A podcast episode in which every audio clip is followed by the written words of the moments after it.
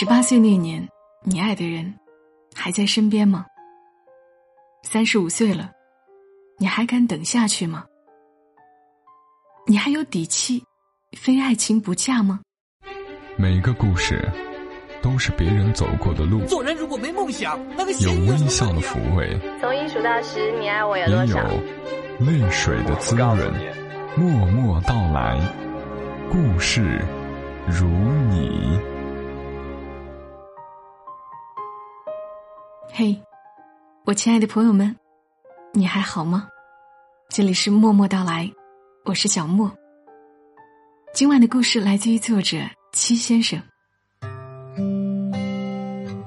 三十三岁还相信一见钟情，可笑吗？不，可爱。琪琪飞西雅图，航程过半，出现了恶劣的天气状况。飞机颠簸的很厉害，他特别紧张，下意识的抓住了旁边座位男士的手。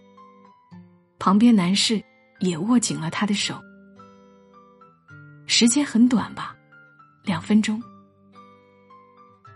那两分钟对于琪琪来说，长过一辈子。走马灯一幕一幕，他甚至有一瞬间想哭。他还没有好好享受恋爱。他甚至想过最坏的结局。空姐一会儿告诉他要写遗嘱，他该写什么，写给谁？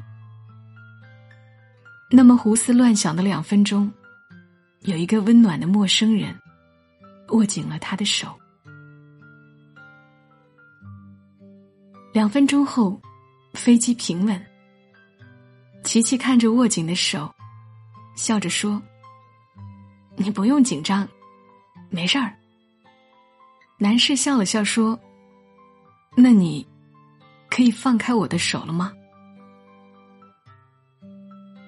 四个小时的航程，真快，好像他们只是彼此笑了几次，聊着聊着，时间就过完了。琪琪说：“四个小时真的不够一个人介绍自己，所以他们在一起了。”所以，不好意思，初次见面就爱上你。所以，我这么可爱，准备用一生的时间来介绍我给你。一见钟情在一起的概率是百分之九十九，但是最后结婚的只有百分之一。马小倩跟她老公谈了八年，结婚。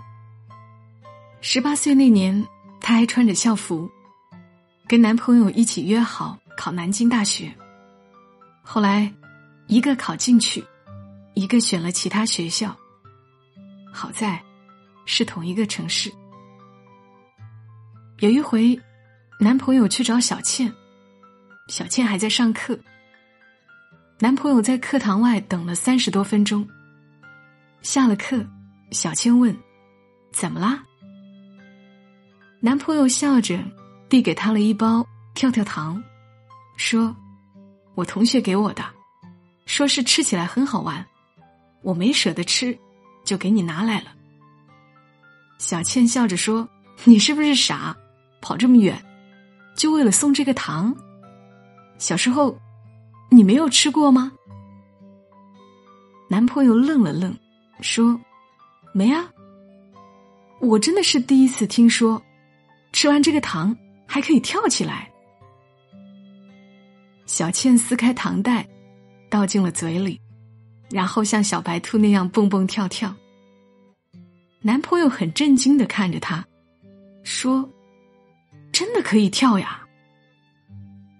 小倩突然跳到男朋友面前，抱着男朋友亲了一口，跳跳糖在嘴里噼里啪啦的响。过了一会儿，小倩问：“好吃吗？”男朋友点点头，但是很疑惑，问：“我刚才怎么没跳起来？”小倩说：“你体重太重了，一包糖只适合一个五十公斤的人跳。”男朋友说：“哦，怪不得呢。”二十六岁，小倩穿着婚纱，站在舞台上，主持人笑着说：“新郎，你现在可以吻你的新娘了。”新娘笑着说：“等一会儿。”然后从口袋里掏出一袋糖，撕开，倒在了嘴里，然后他们蹦蹦跳跳的接吻，那么开心。校园情侣毕业分手的概率是百分之九十九，从校服到婚纱，只有百分之一的情侣结婚。他们经历了两次毕业，没有分开。猫跟男朋友分手了，原因累了，跑不动了。猫说：“三年是极限了，五百公里的异地恋，你谈过就知道望山跑死马是什么意思。”时过半年，男朋友来到猫的城市，说：“我们复合吧。”猫说：“我已经谈够了异地恋，想想就心酸。”男朋友说：“这一次不是异地恋。”猫问：“你来了？”男朋友说：“待在你身边。”异地恋就像是买彩票，不管你当时抱了多大希望，时间到了，没中，过期作废。人是需要安全感的。猫跟男朋友结婚。后来偶尔也会工作出差，暂时异地恋。但是双方都不会忧虑，因为在一起了。给妈妈打电话，妈妈没接，你不会担心，你知道妈妈看到后一定会给你回过来。给男朋友发一条微信，他没回，你就慌了。为什么？因为那个暂时。还没有属于自己的东西，我们总会担心，他会丢了。猫问老公：“你当初为什么回来复合娶我？”老公笑着说：“你属猫，我属狗啊。”猫问：“什么意思啊？”老公笑着说：“猫离家出走了，就不会回来了。狗无论走多远，它都会回来。”因为他恋家。猫问：“那你当初还同意我说的分手？”老公说：“不属于你的东西，你抓紧了，也会像是水一样从指缝里流走；属于你的东西，你放他走了，你也会在某天重新遇见他。分手复合的概率是百分之八十三，但是能走到最后的。”只有百分之一。十八岁那年爱的人，还在身边吗？三十五岁了，你还敢等下去吗？你还有底气，非爱情不嫁吗？努力了那么久，不是为了打脸那些曾经不看好的人，而是真的愿意拼尽所有的力气，去爱那个。百分之一的人，忙忙碌碌的一辈子，认识那么多的人，到最后呢？有些人不记得我的名字，有些人不记得我的绰号，有些人不记得我跟谁有缘无分，有些人未看见我哭泣过，有些人不再联系我。你说时间残酷，不。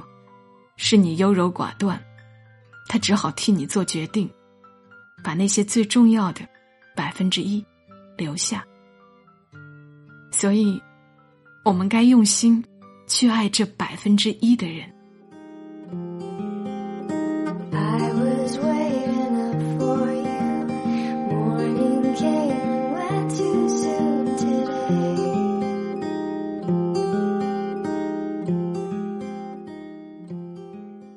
故事来自于作者七先生，七是大写的七，永远保持童心和少女心的全职奶爸。我记得我曾经有讲过他的故事，那会儿他还不是奶爸。长期给成年人讲童话故事，他已经出版了暖心情感美食小说《解忧包子铺》。新浪微博你可以搜索“七个先生”找到他。二零一八年的第一期节目，和你来分享了这些暖暖的小故事，希望你的二零一八多一些美好，多一些珍惜。我们下期声音再会，小莫在长沙，跟你说晚安。